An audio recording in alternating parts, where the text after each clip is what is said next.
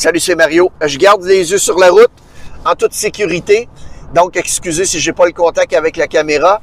Euh, je viens de passer une journée super intéressante avec euh, quatre conseillers techniques à faire du coaching euh, pour aider évidemment à augmenter, améliorer l'expérience client, la satisfaction de la clientèle et aussi combiner avec une augmentation des ventes lorsqu'évidemment que le véhicule a besoin d'un entretien ou d'une réparation requise. Donc j'ai fait le piquet, comme j'aime bien l'appeler, pendant une couple d'heures à observer les interactions entre les conseillers techniques et puis les clients.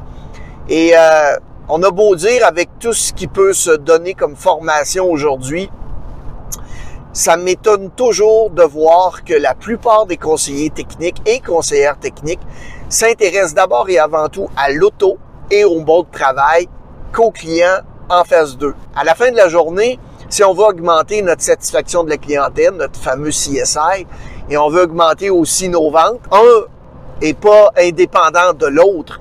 Pour augmenter les ventes, il faut augmenter aussi, travailler fort sur la satisfaction de la clientèle et vice-versa. Oui, je peux créer une certaine expérience, mais si je fais que conclure une seule vente, j'aiderai pas mon département, j'aiderai surtout pas mon client et je ne réussirai pas à bâtir de la loyauté et aussi à réussir à vendre mon deuxième véhicule. Ceci étant dit, le sujet euh, que je voulais mettre sur la table dans cette euh, courte vidéo, c'est euh, le fait de faire des walk-around, des tours du véhicule avec le client.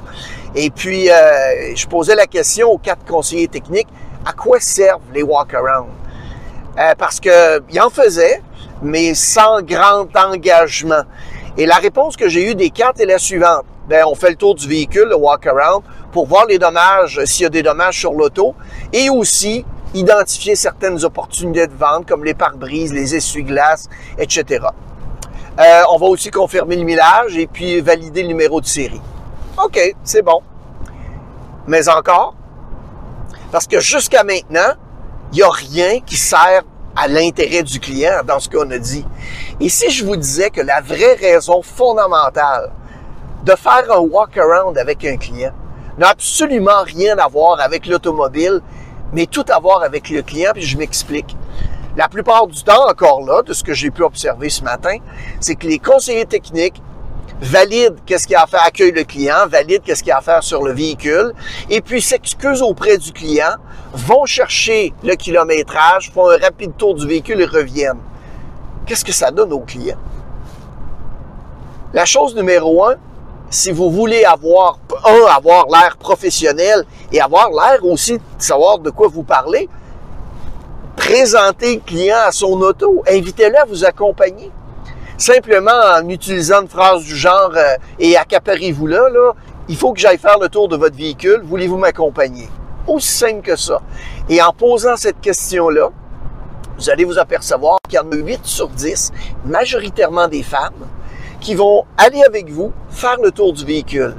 Et c'est à ce moment-là qu'il faut en profiter pour établir un lien, une relation avec ces gens-là. Parce que c'est probablement la raison numéro un pourquoi vous devez faire des walk-around.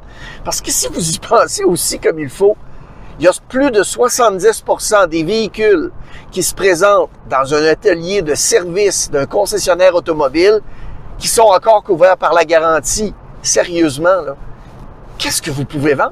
À part un pare-brise de cassé, des essuie-glaces? Donc, en faisant le tour du véhicule, c'est là qu'il faut trouver des liens communs. Puis une, idée pour vous aider, c'est de voir avec vous la stratégie Ford. Non pas l'automobile, mais selon l'histoire, il paraît que Henry Ford, au début des établissements concessionnaires, trouvait que les vendeurs avaient de la difficulté à établir une relation avec les clients. Donc, il avait développé F-O-R-D. Allez voir la vidéo qui se présente juste ici et vous allez voir toute la méthode, la, euh, technique d'approche pour établir une relation avec le client. Une fois le tour du véhicule fait, ben, vous avez noté évidemment les détails sur une fiche d'inspection. On revient s'asseoir au comptoir, on présente la fiche d'inspection au client si on a vu des opportunités, mais, mais, et j'insiste, la relation a été établie vous avez trouvé un lien commun et vous allez vous apercevoir que ça va avoir de l'impact sur deux choses. Vos sondages, votre satisfaction de la clientèle, L'autre élément sur la loyauté que le client va avoir parce que il n'y a pas grand monde, sérieusement encore en 2021, qui s'intéresse dans un département de service d'abord au client et ensuite à l'automobile. Je vous l'ai dit en introduction, c'est probablement, pas probablement, c'est souvent malheureusement l'inverse. Et troisièmement, ça va aider vos ventes à vendre les choses dont le véhicule a vraiment besoin. Là-dessus, ben, je vous souhaite bon succès, bonne vente. Et puis, si vous avez des questions ou des commentaires ou des sujets qu'on aime, vous aimeriez que l'on traite dans une prochaine vidéo, n'hésitez pas à nous laisser tout ça dans le bas de l'écran, dans la partie commentaires. Abonnez-vous à notre chaîne si ce n'est pas déjà fait. On a évidemment toutes sortes de vidéos, stratégies à vous offrir à chaque semaine. Bon succès!